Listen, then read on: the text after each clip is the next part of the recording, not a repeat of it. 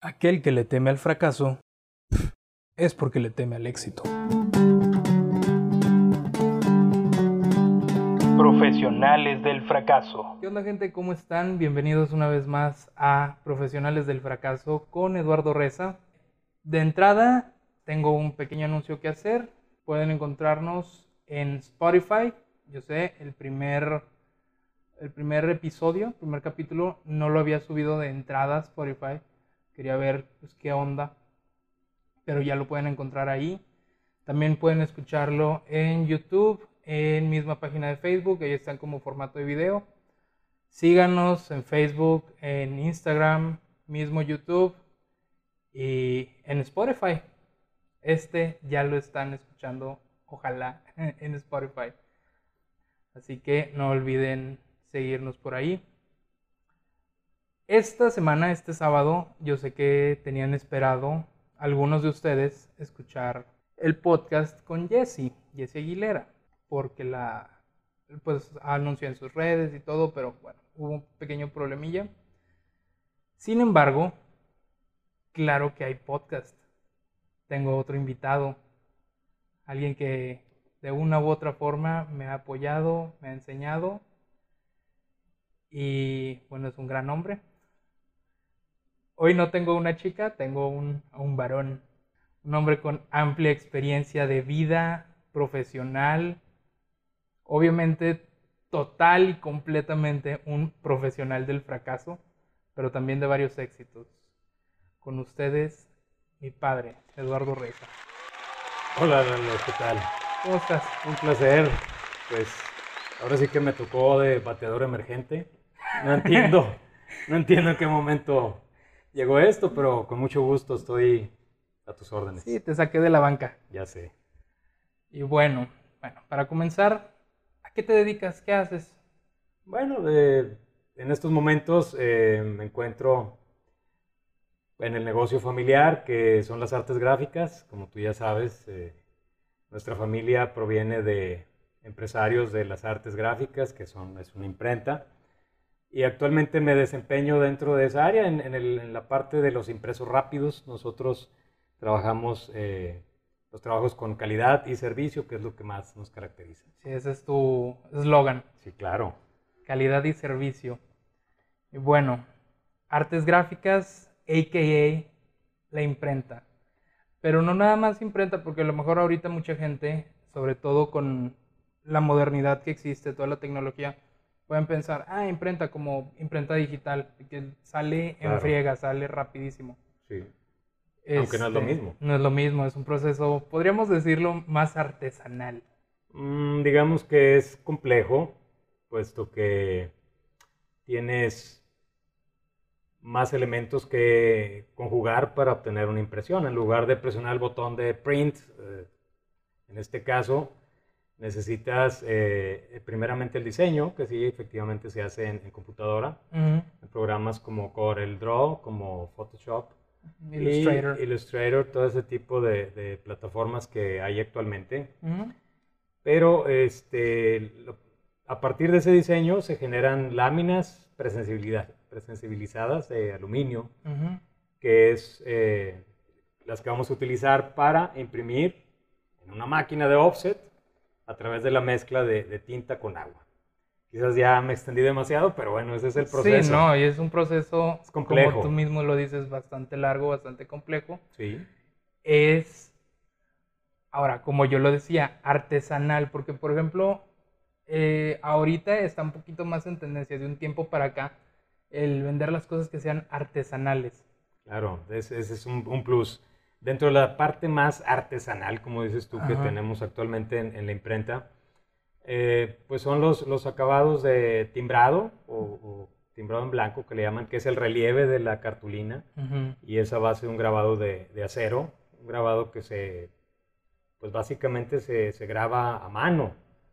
Es, eso realmente sí es este, un proceso artesanal, pero obviamente eh, es de gran calidad y generalmente los clientes que utilizan esto, este tipo de impresión o de trabajo, pues son los, los magistrados, la gente de, del poder judicial, la gente de algún diputado, etcétera. Esas son las personas que, conocen el, tema, porque es este, pues e, es de los trabajos más finos que hay en, el área de, la imprenta.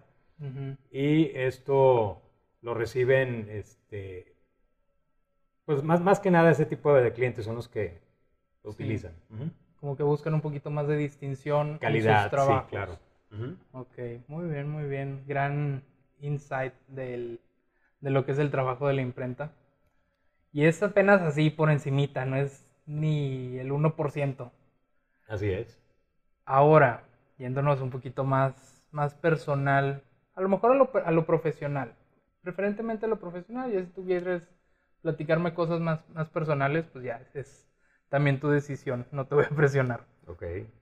Eh, pero bueno, primer tema, tema oficial. ¿Qué es para ti el éxito? El éxito. Buena pregunta. El éxito se alcanza, en mi manera de ver las cosas, en el momento que consigues tus anhelos, que alcanzas tu libertad y que te vuelve una persona feliz. Para mí eso es una, una persona de éxito. Podemos entender el éxito en otras etapas como la persona que tiene mucho dinero, muchas casas o que es destacado dentro de su, área profesional. Sin embargo, yo creo que es, va más allá el éxito y yo lo compaginaría en el momento en el que eres feliz con lo que haces y claro, vienen a la vez añadiduras como, como la economía, que es una mejor economía. estabilidad. Exacto y este, acompañado, pero casi siempre es en el momento en el que tú estés feliz ya tienes un, éxito alcanzado. Ok. Y ahora, no lo opuesto, pero ¿qué es el fracaso? Del fracaso, bien. Vaya que es, es el tema de, este podcast.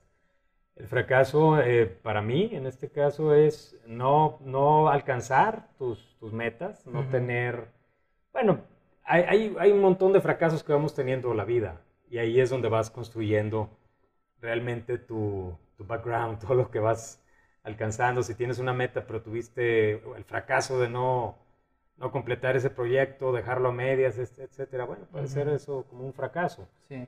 Siempre y cuando que eh, tú hayas puesto el mayor de tus esfuerzos para lograrlo, pero no tienes los medios suficientes para alcanzarlo. Ahí, para mí, sería eso un fracaso. Ok. Entonces el fracaso es...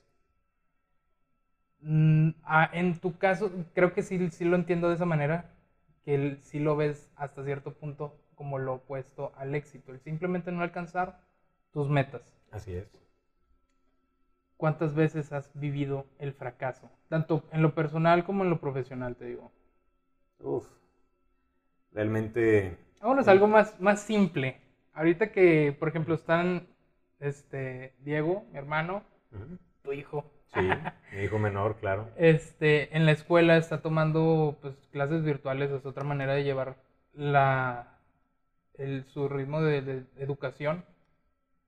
Cuando tú estabas en la escuela, no sé, primaria, secundaria, claro. incluso en la universidad. Sí. ¿Qué, fracasos viviste ahí? Ah, bueno, yo creo que hay este momentos, si tú hablas de la primaria, la secundaria, en tu infancia, por ejemplo, en la mía, nosotros íbamos al, colegio, a la escuela, eh, en la mañana y en la tarde. ¿Cómo? Teníamos clases en la mañana y en la tarde. Ok. Eso es algo que quizá nunca lo habíamos platicado tú y yo, y por eso tienes sorpresa al escucharlo. Sí, totalmente. Pero yo en primaria tenía clases, o sea, en la mañana entraba temprano, salía al mediodía y regresaba por la tarde. Ajá. Y ahí va quizás un fracaso. Eh, a veces yo quería ver la televisión, siendo niño, estaban los supersónicos, por ejemplo, de, de Supermoda en el Canal 5, que antes era el Canal 4 local. Y la televisión comenzaba, no sé, como alrededor de las dos y media de la tarde. Empezaban a transmitir los supersónicos. Pasaba el camión a recogerme de nuevo para regresar a la escuela, al, colegio. O sea, la programación para niños empezaba más o menos a esa hora. Sí, sí, caricaturas. Caricaturas, exacto. Te hablo del año, hijo, no sé, 1976. 70 75 más o menos, en cuanto todavía yo era pequeño. Ajá. Y te digo, eh, ahí entraba yo en fracaso porque no, no, a veces se pasaba el camión y ya no iba a, la escuela, ya no volvía al colegio. Ya con el tiempo, afortunadamente, se, se eliminó ese, esa educación que según entiendo era, y actualmente creo que en España actualmente sigue ese método, esa metodología de, de, estudios este, para las escuelas, eh, tanto la básica como la, la, media, ¿no? O sea, primaria, secundaria. Ok. Fíjate, no, no tenía ni la más mínima idea de eso. Sí, eso fue, digo, un saludo a todos los compañeros, Colegio Cervantes, tres veces heroico Colegio Cervantes. Ay, ay, ay. Este, del profesor Antonio Vigatá, Simó, él, era nuestro director en aquellos años. Grandes generaciones, ¿eh? Salieron. Obviamente, todos, todos, todos defendemos nuestra escuela capa y espada, como en el capítulo anterior con Abraham hicimos mención de pues, la escuela donde está Diego, la mejor preparatoria federal por cooperación de La Laguna. Bueno, tiene un, dicen, crédito. Dicen. Supongo que ya no es lo mismo que en aquel entonces, así como en la misma escuela donde yo estuve. Ya no es la misma hoy. Ya no es la misma hoy. Perdieron algunos este, profesores, algunos incluso ya fallecieron. Ya estás este, grande, Lalo. Sí. Los años pasaron. Así como que grande, grande ya, ya huele a tercer piso. Ya. Casi. Cercano. Pero sí, me da mucha risa cómo defendemos nuestra escuela capa espada cada quien. Y es que en, en, esos años es cuando vives el mayor de tus aprendizajes, el mayor de tus éxitos, definitivamente. Es un éxito el, el, el que, se, que tu calificación diga promovido, o sea, brincar un año más, acreditar materias. Ese es un éxito. Así de simple. Sí, claro. Y bueno, para mí era un éxito poder seguir avanzando, inclusive aún con el par de faltas que pude haber tenido por volarme las clases. Claro. que volándote las clases. Pues sí, ¿eh? porque ya tenía que volver y no, no de esto se va a enterar mi mamá, vas a ver. Ah, por cierto, eh, estoy seguro. Por alguna extraña razón, jamás he sabido el por qué y no estoy seguro de que mi padre me pueda responder esa pregunta. A mis abuelos les decimos mamá y papá. ¿Por qué? No sé. Yo tampoco. Simplemente pasó. Ajá. Entiendo que, que, no sé, si mi mamá te decía, llegabas y vamos con tu abuelita, abuelita, y que no sé qué. No me diga abuelita, dígame mamá. Sí. Y quizás ella es la que instituyó esa forma de... ¿Quién sabe? A lo mejor. Sí, yo creo que, que por ahí viene, sinceramente. Pero bueno, este, ¿en qué más has vivido? A lo mejor más adelante porque siento que reconocemos más fácil el fracaso y el éxito conforme vamos creciendo. Sí. Por ejemplo, en la prepa, ¿en qué prepa estuviste? Ah, en la preparatoria La Salle. Eh, y fueron también buenos años. Sinceramente me pareció una etapa muy, muy rápida en mi vida porque pues fueron dos años y a la fecha prepa Las Salle es de dos años. Dos años, sí, no sabía. Pero efectivamente mi, preparatoria fue de dos años. Ahí en el Boulevard, ¿qué? Río Nazas. Boulevard Río Nazas. Estaba, precisamente donde estaba la antena de Canal 4. Ahí sigue la antena, pero ya, yo sepa, ya no hay Canal 4. Creo que ahí... ¿Es un edificio? Sí. Ah, sí, ¿no? Sí, pero creo que lo iban a convertir en departamentos. De hecho, sí, son departamentos. Alguna vez entré cuando trabajé de Uber Eats, otro experiencia agridulce. Ah, me imagino. Este, alguna vez entré, me acuerdo del el nombre de la persona y dije, ah, caray, ¿cómo? Mm. Se de llamar Juan. Sí. Que decía John W. Y yo, ah, John Wick, ¿eres tú? John Wick, maybe. ¿Quién sabe? No, al final salió un señor que nada que ver con John Wick, pero bueno. Este, sí, entonces Toda la vida ha estado ahí Prepa La Salle. Toda la vida, digo, en el, año de 1982, 83, creo que es cuando yo pasé por ahí, por la preparatoria La Salle. ¿Y qué tal? 83. Dos años, pero ¿qué tal? Muy bien, muy intensos. Yo venía, y como yo creo que todos, cuando tenemos el, el cambio de, de primaria a secundaria, dices, ups, tengo menos tarea que en primaria, o sea, está bien fácil. Al menos mi experiencia. Igual eh, pasé de secundaria a preparatoria y era tranquilísimo. Nada. Nada. ¿Por qué? Porque las clases eran 45 minutos. Hacías, elaborabas, participabas, lo que fuera, y, ya, era todo. O sea, para mí fue fácil. Este, tengo una anécdota donde ya todo el mundo estábamos para graduarnos, terminamos y, ¿sabes qué, Eduardo? No te puedes graduar. ¿Cómo? Sí, es que eh, te falta una materia. Y yo, ¿cómo? ¿De qué? Esa era la, materia optativa, que supuestamente, no sé en qué momento, tuve que haberlo decidido y, tomarla. Eh, dije, bueno, pues administración. Voy a tomar administración. Pero no, no me la notaron, o sea, no, no iba yo a clases. O sea, en esa hora que me tocaba la optativa, yo como que la borré del cerebro, no supe nada. Y al final, y al final, sí, tal cual. Y al final del, del, semestre, al final de los dos años de preparatoria, dicen, no te podemos dar tu, tu certificado, de, de preparatoria porque no cursaste tu materia optativa. Y así es como que conocí el famoso IDEA de la Universidad Autónoma de Coahuila. ¿Pasaste por la IDEA? Sí, señor. Fui a probar a, a pasar esa materia, precisamente por falta de, participación. No sé en qué momento me perdí y no llevé esa materia. Ah, qué mal. Y bueno, pues no fue bien. Al final la pasé, la acredité ya con mi certificado de preparatoria. Pues emprendí el vuelo.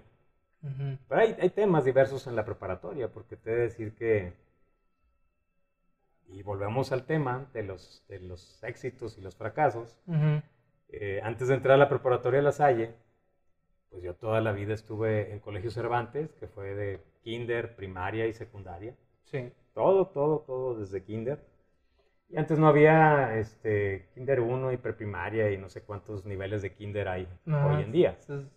tengo entendido que es maternal, kinder 1, 2 y 3. Exacto. Y luego ya brincas primaria. No, yo entré de 4 años a, a, primero, a primero de, de primaria. 5 años. ¿Es como primero de primaria? Sí. ¿Cómo? No sé. Yo simplemente llegué y ya estaba ahí. O sea, fue algo muy raro. Un, día, un día llegué al colegio Cervantes y ya me establecí y pasé ahí toda mi vida, toda mi enseñanza básica y, media. Después, eh, pues ya no, yo tenía un hobby, me gustaban mucho desarmar los carritos eléctricos y esas cosas me gustaba soldar cables, cambiar focos y hacer ese tipo de cosas. Luego entonces yo pensé que, que podría ser ingeniero en electrónica. Por las aptitudes, los gustos. Sí, así como vemos a Diego que le encanta armar y desarmar computadoras. Exacto. decimos, ¿por qué no estudias algo así? Claro, pensamos y, y, así puede ser. El dice que no, no quiero. Y al final es lo que hice. Ingresé al, saqué ficha y, e ingresé al, al, Instituto Tecnológico de La Laguna. Y estuve un semestre o menos de un semestre.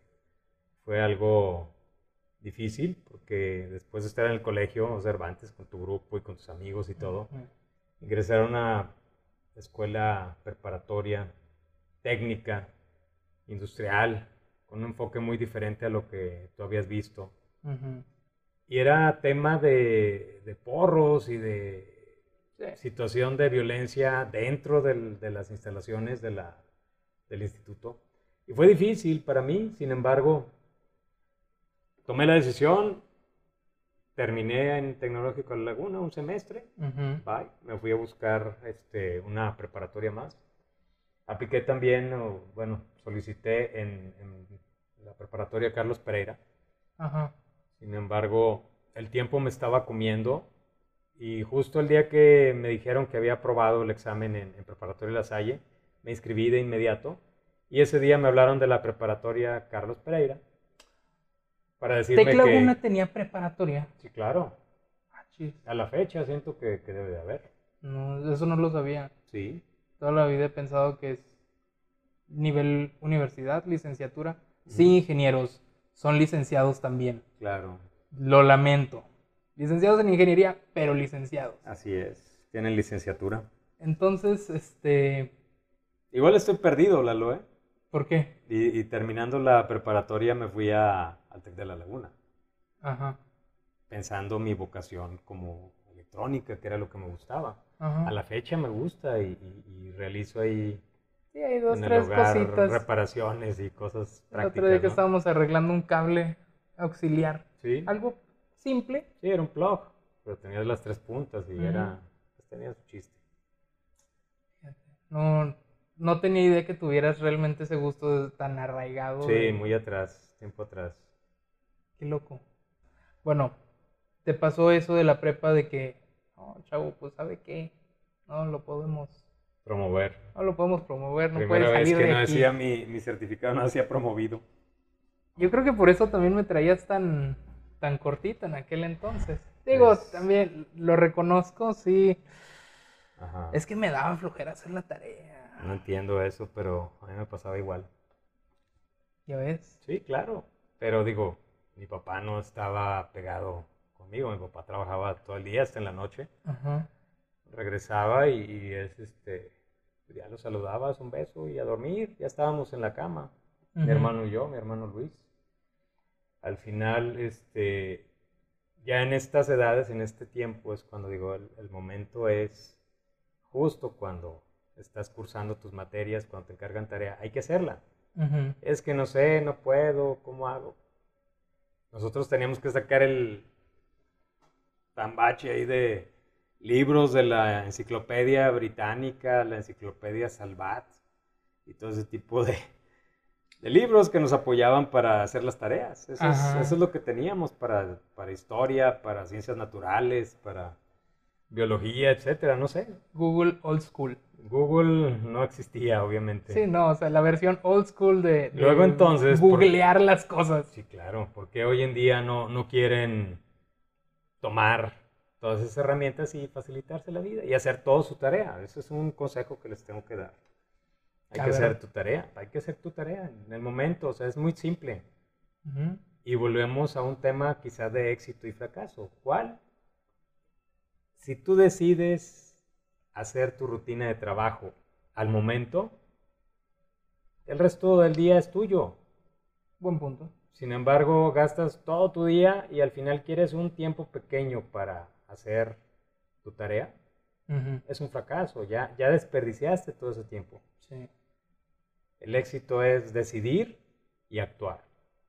Ok, decidir y actuar. Sí, en este momento tú me comentaste tu proyecto y yo dije, bueno, está bien, me gusta la idea. Y el siguiente día o en un par de horas ya estabas transmitiendo tu podcast y, con tu amigo. Pues estuvo padre, te felicito, realmente me dio mucho gusto. Y por eso estoy el día de hoy sentado contigo en esta charla. Frente a mí. Sí, es correcto. Ay, qué profundo, sí lo sentí. Diablos. Pero bueno, continuando. Este, ya pasamos por primaria. Secundaria supongo que también fue como que medio barcona la secundaria. No, no fue. O sea, no, no barcona en, el sentido, en el sentido de que es barco, de, tu, de, tu, educación. Me refiero así como que estuvo ligero el, el pasaje por la secundaria. No del todo. ¿No del todo? No del todo. A ver. ¿Algo que tengas por ahí? Ah, obviamente las matemáticas siempre han sido complejas en mi vida. Y es donde también pues, tuve un, fracaso. Eso fue lo del tecnológico de la laguna, que implicaba muchas matemáticas y francamente no, no me gustan. No, no es, yo creo que es algo que te debe gustar. Claro que las aprobé en las diferentes etapas de mi vida y de mi carrera. pero Exacto, las, las saqué adelante sin embargo, no son mi gusto. Okay. Pero sí tienen mucha, mucha aplicación las matemáticas. En la vida diaria. Sí, va, de entrada, algo tan simple como el dinero. Son matemáticas. Saber contar el dinero son matemáticas. Hacer cálculos. Sacar precios, tú que tienes el negocio. Cierto, sí. Precios, costos, chalala, chalala, Los presupuestos que, que, se asignan, este, tu porcentaje de utilidad y obviamente pues tener en cuenta que debes de, dar buen servicio, que esté satisfecho tu cliente, inclusive más allá del precio. Aunque digan que es lo más importante, pero sinceramente el servicio es, es lo que marca la diferencia en, en, cualquier empresa. Sí. El que, el hacer sentir bien al cliente. Es correcto. Aunque el precio, o sea, porque ya luego lo entienden como que, no, bueno, el precio lo vale.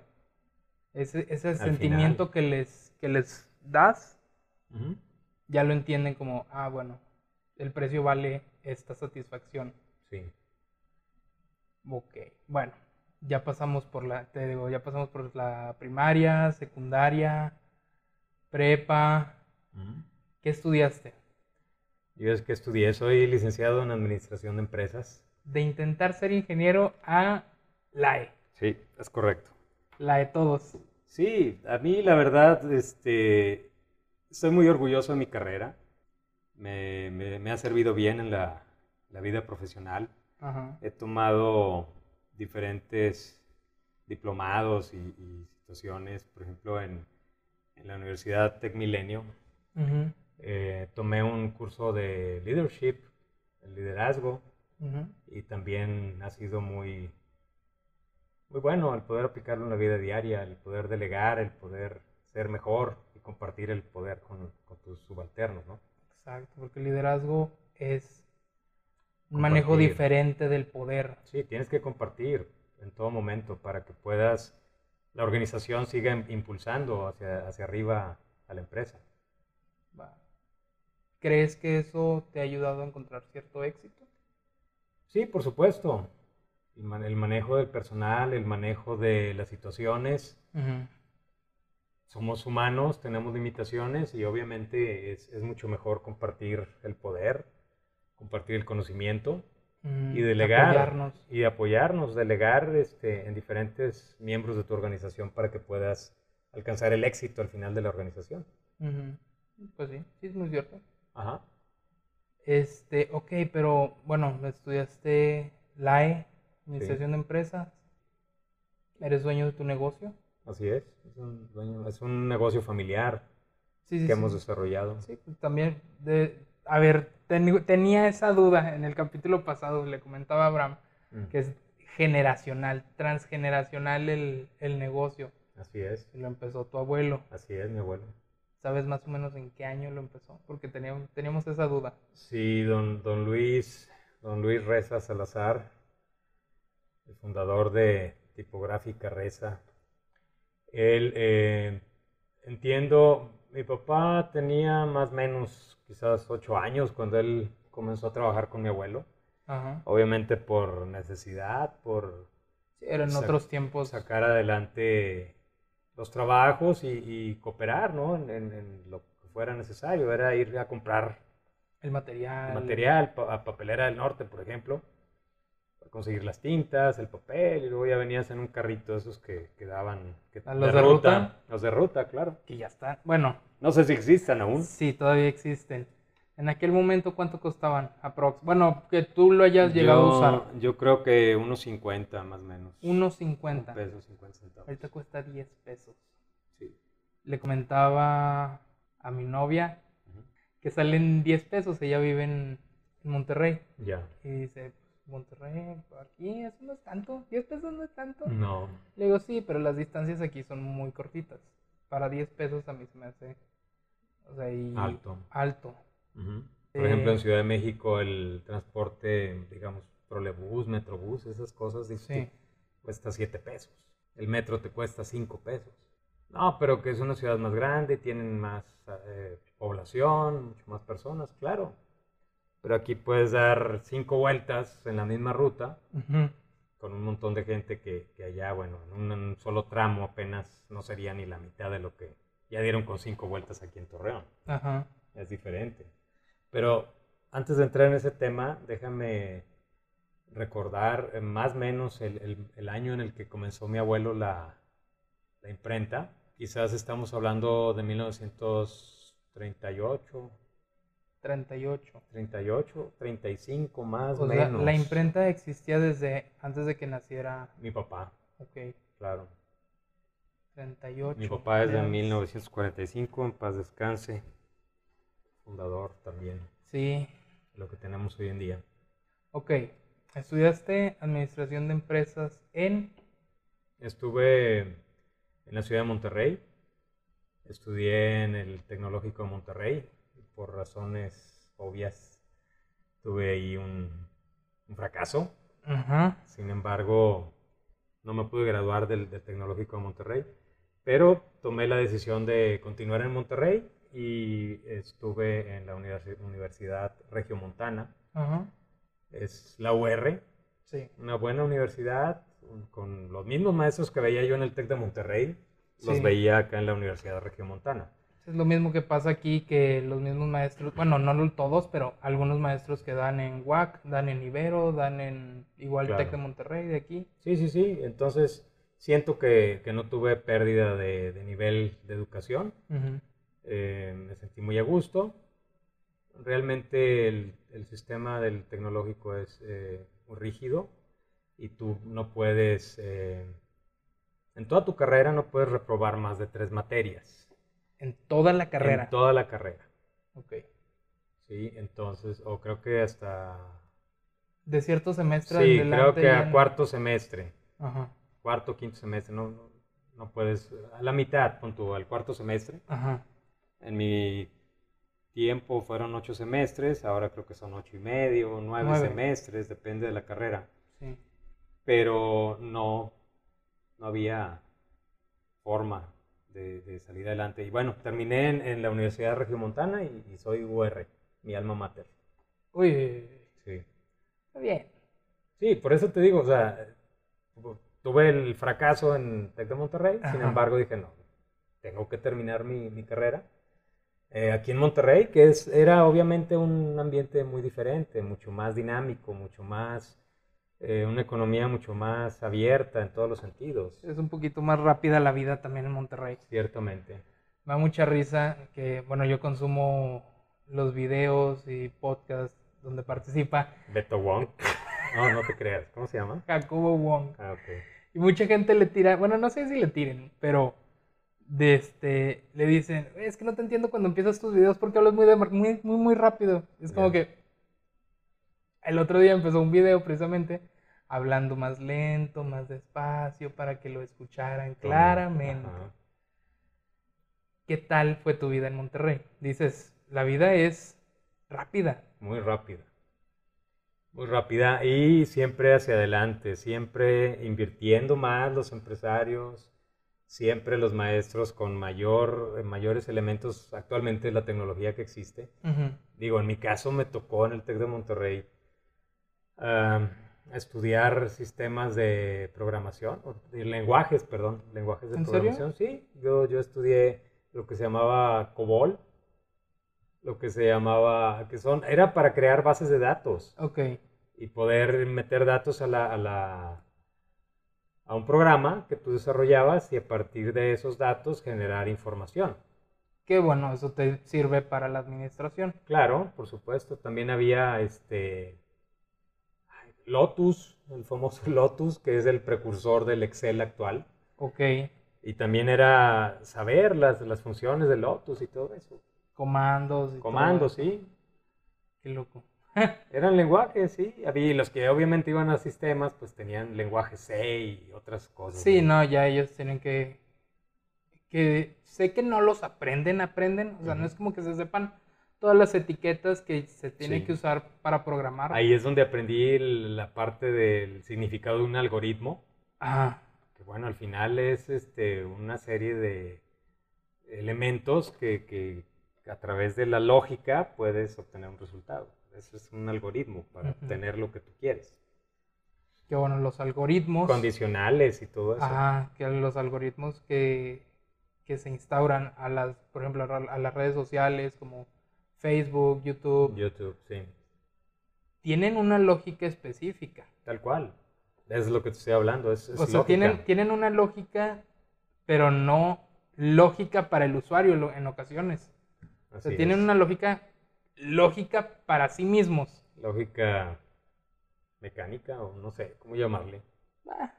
No va a importar si está deprimido el usuario en YouTube y busca tal o cual Ajá video, ¿no? Sí, sí. De hecho, creo que están muy, como muy enfocados a mostrarle al usuario lo que, lo que estuvo buscando. Cosas relacionadas con lo que estuvo buscando. Esa es una. y, no, y no olvidemos que Google nos escucha. Dicen, pero en ocasiones no nos damos cuenta de que sí escribimos las cosas. Y sí, o sea, de cierta manera sí Google nos escucha porque escribimos algo en Facebook, escribimos algo en, no sé, cualquier otro, otra red social. O en mismo YouTube, que bueno, está conectado directamente a Google. Ajá. Y ya de ahí toma esa información de tu celular y ya es cuando te... Que de hecho, si sabes, creo que te mostré hace un tiempo. Si entran a Google Chrome, no me acuerdo la manera, pero si entran a Google Chrome, pueden saber cómo está eh, segmentado la publicidad específica para ti. Ya. O sea, por ejemplo, a mí me parece que me va a aparecer publicidad para una persona de entre 25 y 30 años. Cierto. Hombre, este, que me gustan los perros, me gusta la música, me gusta ta, ta, ta, ta, ta, ta. Igual tú vas segmentando, o sea, Tú mismo vas creando sí, eso, falta, eso sucede mucho en, en, las campañas en Facebook, que es la, la, red que, pues, que abarca un poco más de, de, de personas en el, en el mundo. Actualmente se ha virado quizás a, Instagram, que es mucho más eh, amigable. amigable y tiene más enfoque a los jóvenes. Sí. Bueno, ahí están. Sin embargo, no nos olviden en Facebook, que también funciona. Sí, de hecho sí. Ya. Este, por lo mismo quise tener presencia en ambas redes, tanto en Facebook como en Instagram. Me parece bien. Ahora, este, terminaste en la UR. ¿Viviste algún tiempo en Monterrey? Sí, al terminar la, la carrera en, en, UR, decidí tomar una maestría también en, en administración y finanzas. Y estuve tres semestres, dos, dos semestres y, y, algo. Y cachito. Y cachito, y vaya, un fracaso más. No terminé tampoco maestría ya, voy, ya voy viendo por qué me traías tan cortito. Lo que pasa es que lo que tú vives, deseas que quizás a tus hijos no tengan ese mismo pasado. Ajá. Lo que me faltó a mí en todo momento fue eso, decisión. Ajá. Aplicarme, si estoy en maestría, aplicarme en la maestría, pero tenía un ojo al gato y otro al garabato. O sea, estaba pensando en el negocio aquí en, Torreón y los viernes salía volando a, a Monterrey para tomar las clases de la maestría. Ok. Esa era mi vida, o sea, iba y venía cada semana, iba y venía los viernes. Y bueno, eso es este... ¿Cómo era la maestría? O sea, porque... Era complicada, el, el, mínimo para probar era 85. Vamos a la... Estaba muy complicado, muy competido, y ahí es donde me di cuenta que, que ciertamente hay niveles. Ajá. Y si no estás al nivel, pues el mismo sistema te va, te va limando, te va tumbando. Hasta cierto punto sí. Yo creo que es importante cuando inicias un proyecto terminarlo. Cualquiera, el que sea. Quieres cambiar una chapa, si quieres eh, iniciar un, un, proyecto como el tuyo, este de radio, este podcast. Y perdón por la palabra radio, pero... Es como radio grabada. Es más o menos eso. Pero sí, hay que decidir, tomar decisión. Y la regla número uno de la vida es aprovechar el tiempo. Ajá. Tú ahora lo ves así. Exactamente. Hoy en día, a mis... No, no voy a decir mi edad. Como medio siglo. Un, poco. un poco más. Un poco más del, del medio siglo. Este, no, pero me refería a cómo era la, maestría en el sentido de, o sea, la dinámica, porque me iba los viernes. Sí. ¿Cómo eran las clases? ¿Qué tiempo? Eh, más o menos, bueno, la clase comenzaba a las 6 y salía a las 9. ¿Nada más el viernes? Nada más el viernes. ¿Cómo iban, o sea, cómo se llevaban las materias? ¿Una materia al mes? no, eran dos materias. De 6 a 9, o sea, dos materias, hora y media cada una. Así es. Órale, de regreso. Bye. Obviamente yo tenía departamento en, Monterrey, porque pues ahí tuve la, fortuna de, que un amigo de Aguascalientes, es una historia larga eso del departamento, pero tenía mi departamento en Monterrey. Tenías la facilidad de tener dónde quedarte. De dónde vivir, claro, con todos los servicios. Entonces, este, pues así transcurrió rápido, pero sí era muy, muy vertiginoso. Y te digo, como tenía un ojo al gato y otro al garabato, no definí y bueno, opté por dejar la maestría y me apliqué más al trabajo aquí en, en Torreón. Ok, ¿cuándo decides estamos, regresar? Estamos hablando de los años 90, 91 más menos. Ok, por el 91 decides regresar a Torreón. Así es. ¿Por qué? ¿Por el negocio? Por el negocio. Eh, y ahí viene una parte difícil. No puedes tú esperar en la vida nada de nadie. Yo en mi caso, pues pensaba, creía que lo más importante era el negocio, pero el negocio al final de cuentas lo manejaba mi papá. Sí. Yo no podía tomar el 100% de las decisiones. Sin embargo, pues con los conocimientos que tenía, pues trataba de apoyar. Pero hubo ahí un choque con, con las personas de, de, la administración porque pues yo llegué cuestionando métodos. Métodos, operatividad, o sea, ¿dónde está su catálogo de cuentas? ¿Dónde está este reporte? ¿Cómo vamos en los saldos? Etcétera. Y, ahí es donde empezó la rispidez este, en el negocio. ¿Cómo vienes a decirme, muchacho? Claro, sí, no. Tú eres del TEC de Monterrey, te crees mucho. Tantos años llevando mi negocio así. Sí, me imagino. Es una historia que se repite y, quizás un montón de personas que, que, nos puedan escuchar o si nos escucha el papá de alguno de tus amigos, decir, ah, a mí me pasó lo mismo. Ese es un, espejo de vida. Y te repito, la regla número uno es aprovechar el tiempo, en todo momento. Desde que te levantas, desde que despiertas, es arriba, de inmediato, ¿no? Cinco minutos o... Estar en el teléfono un giro, ratito. Giro un poco en la cama, checo Facebook, checo Instagram, ¿no? Eso no, no es aprovechar el tiempo. Aprovechar el tiempo es levantarse, tomar un vaso con agua. Eso es sano. Okay. Es importante para que tu cuerpo empiece a, generar eh, todos los elementos que necesita para que esté desarrollándose. Y bueno, yo creo que esa es la, la base de, del éxito, aprovechar el tiempo. Fíjate que, bueno, ahorita que mencionas lo del tiempo, lo de este, tener una rutina, creo que eso también tumbó a mucha gente ahora en la cuarentena el no tener una rutina, el no mantener su rutina. Así porque pues ya todo mundo era levantarse, bañarse, salir a su, a su trabajo. Trabajo o a su escuela, lo que sea. A escuela, lo que sea. obligaciones, sí. Y ya regresar a casa. Pero si les cambias eso, dejan de tener una rutina, sí. dejan de ser productivos. Sí, totalmente. Entonces, yo por ejemplo ahorita que estoy con el podcast, me levanto, me baño, a lo mejor voy contigo a ayudarte al trabajo. Claro. Me pongo a, hacer un poquito de contenido para las páginas, para las, para las redes. Ese es un, este, ¿cómo se llama? Se me fue la palabra. Una rutina. Una rutina que, que me acabo de poner, pero hace unas semanas, meses que llevamos en cuarentena, sí.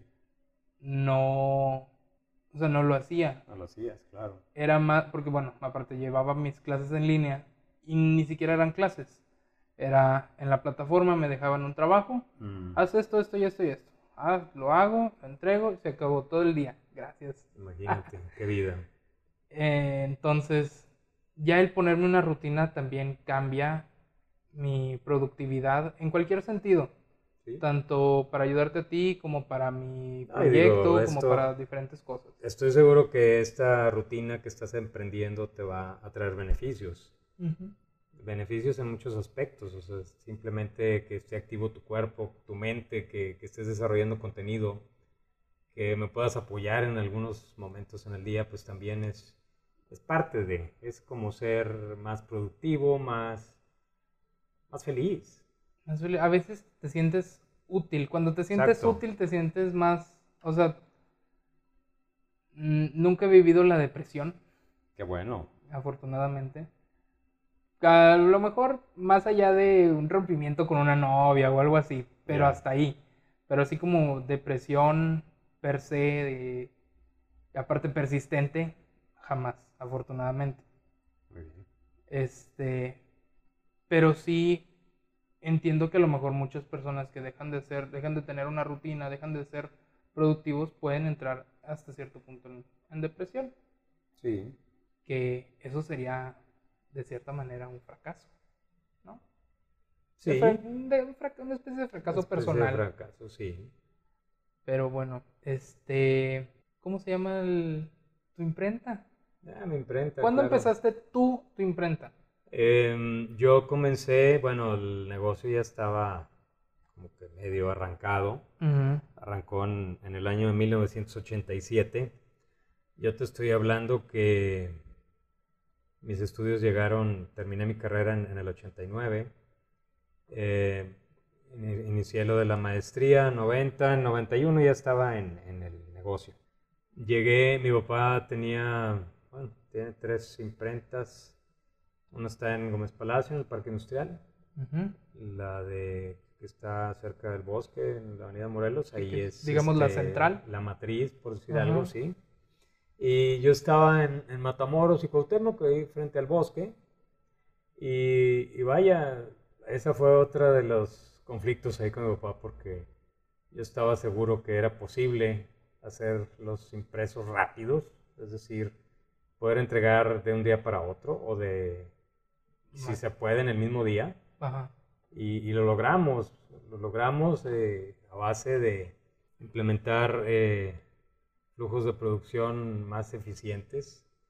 ¿En qué sentido? Pues eh, proveer los, los materiales, desde, que arranca la cotización del trabajo, es, es un flujo que, que, se va controlando a lo largo del, del, del, proyecto, desde que se inicia la venta y ya ahí más o menos vas teniendo la posibilidad de, concretarlo. Luego entonces tienes que tener los elementos necesarios, sea papel, tinta, eh, láminas, todo lo que vayas a, utilizar para, para, imprimirlo. Y si tú controlas esa parte, pues vas a ser mucho más eficiente. Y es donde tuve ese conflicto, conflicto con mi padre. Sí. ¿Crees que tenga algo que ver el tamaño de la imprenta eh, o de cualquier empresa para hacer algo más rápido? Eh, no, simplemente tener los elementos necesarios. Puede, hay, hay, negocios que tienen no lo último en tecnología y sin embargo si quieren y observan esas partes de, de la producción, esos elementos eh, te van a dar un buen servicio, te van a entregar rápido. No, no es, este, obviamente la tecnología y, y la parte digital, que es lo que se maneja actualmente, puedes tener mayor eficiencia. Sin embargo, pues una empresa, una imprenta pequeña o una empresa de menor tamaño también te puede dar un buen servicio. El que es perico donde quieres verde. Es correcto. Y creo que ese fue tu caso en la escuela.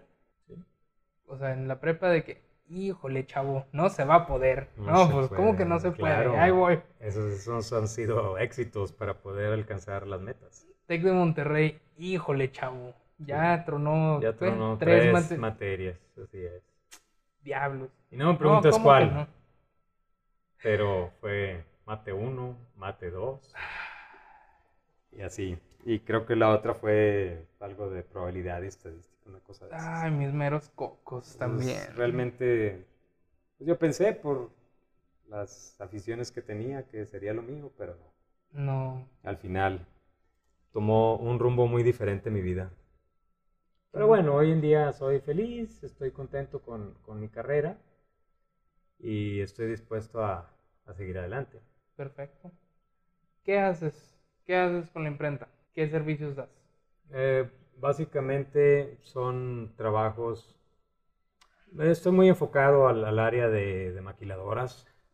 Estoy elaborando etiquetas para los embarques, algunas cosas faltantes, unas piezas de empaque también. Eh, son diferentes áreas que, manejamos los productos, desde lo más básico, unas tarjetas de presentación, unas notas, un formato de control. Eh, se, fabrican también revistas, libros, la encuadernación de libros con, pasta dura. Podemos hacer también tesis.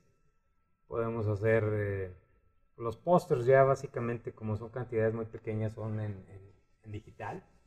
Ah, por cierto, corrección. Hacer tesis se refiere a... Ah, claro, perdón, la impresión de a tesis. La impresión de tesis, no vayan a pensar que, ah, me va a hacer la investigación, qué no, padre. Para nada, no. No, no, la impresión de la tesis y, el acabado que es la encuadernación con pasta dura. Sí, perfecto. Ese tipo de cosas es lo que, lo que hacemos. ¿Cómo te pueden encontrar? Fácilmente estoy, eh, puedo dejar mi, teléfono. Facebook. El Facebook, estoy en Facebook directo como Impreso Rápido Reza. Eh, también este, te puedo dejar mi, mi correo que es gruporeza.hotmail.com y eh, mi teléfono celular que puede ser este me llamas y, acudo a atenderte en cualquier parte. Creo que es más fácil por, por... O WhatsApp inclusive. Por Facebook. Sí. Yo lo siento que sería más fácil por Facebook que, que, te contactaran. A lo mejor el teléfono sí es un poquito más personal. Claro. Porque pues es, es, tu celular de tu personal.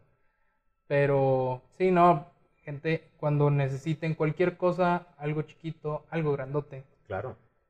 Ahí está Sí, podemos acompañarlos. Impreso Rápido Reza, tenemos este cualquier tipo de, etiquetas, etiquetas para uva, etiquetas para pantalón.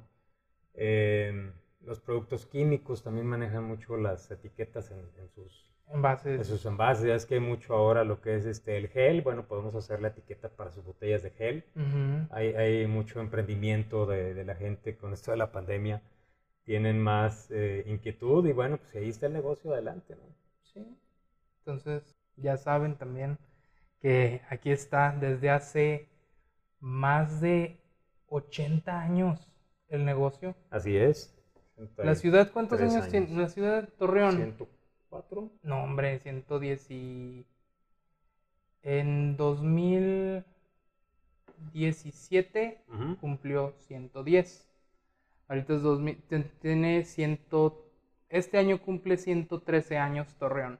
Ya. básicamente este negocio avanzó a la par que Torreón, que la ciudad. Qué padre. este, entonces, bueno, también, como les digo, ya lo saben, es calidad de toda la vida. Sí, eso es algo, es un, es fundamental en, nuestro negocio. La calidad eso es una garantía. Hasta cierto punto un trabajo artesanal, algo bien hecho. Algo bien hecho. Sí. Y bueno, como les digo, si necesitan algún trabajo, algo tan simple como unas tarjetas de presentación. Así es. Como decías, un control de... Sí, tenemos este, diferente papelería, tenemos también folletos, folletos trípticos, de algún consultorio médico o de odontología. De cualquier tipo. Los recetarios para los doctores. Este, menús para restaurantes. Menús para restaurantes, claro, etiquetas. Eh. Hay un sinfín de, de cosas que, que se puede hacer. Así es. Bueno, entonces ya saben, lo encuentran como Impresos Rápidos Reza en Facebook. Así es. Ahí mismo pueden mandarle un mensaje, hacer su cotización. Personalmente, mi padre. Sí, claro, con mucho gusto el señor reza y no me vas a salir con la payasada de las, de las películas de, no, el señor reza era mi padre. El señor reza era mi padre, sí, sí, claro. Este, con mucho gusto licenciado, licenciado Eduardo Reza, él los atiende personalmente y muchas gracias también por aceptar la invitación. Gracias, Lalo. Un honor. Yo sabía que ibas a tener bastantes cositas que contarme. Estoy seguro de que hay muchísimas otras cosas. Muchísimas más pero ya será en otro momento. Con mucho gusto, Lalo. Y bueno, gente, eso es todo por este episodio, este segundo capítulo. Gracias por escuchar, gracias por estar pendientes y por también conocer un poquito más de esta historia que es la imprenta, porque pues, como ya lo dijimos, tiene casi lo mismo que la ciudad de Torreón. 80, ya ni sacamos la cuenta. 83 años hablábamos, más menos, no, no es... Dijiste eh, desde el, ¿qué? 30 y... 35 más o menos, 35, 39, algo así. Pues sí, ya más de 80 años. Y estoy leyendo que la fundación de Torreón fue el 15 de septiembre de 1907. Sí, Son 112 años. Este año cumple 113. Así es. Eso siempre lo he sabido, se me quedó muy presente. un dato correcto, Lalo. Estás informado. Sí, sí, sí. Tuve un buen profe de historia. Coahuila, origen y desarrollo. Claro. Y bueno, gente, como les decía, el que mucho, se, despide. Pero bueno, muchas gracias por escucharnos. Estamos en Facebook, en Instagram, en Spotify. Compartan, denme su retroalimentación, dejen sus comentarios. Incluso, misma gente de aquí de Torreón, si saben con quién pueda hacer otro, otro podcast, está abierto, están abiertos los comentarios para que me den su, su opinión, su opción de, de invitado para los siguientes. Y pues bueno, muchas gracias. Gracias, Nos escuchamos el próximo sábado. Éxito.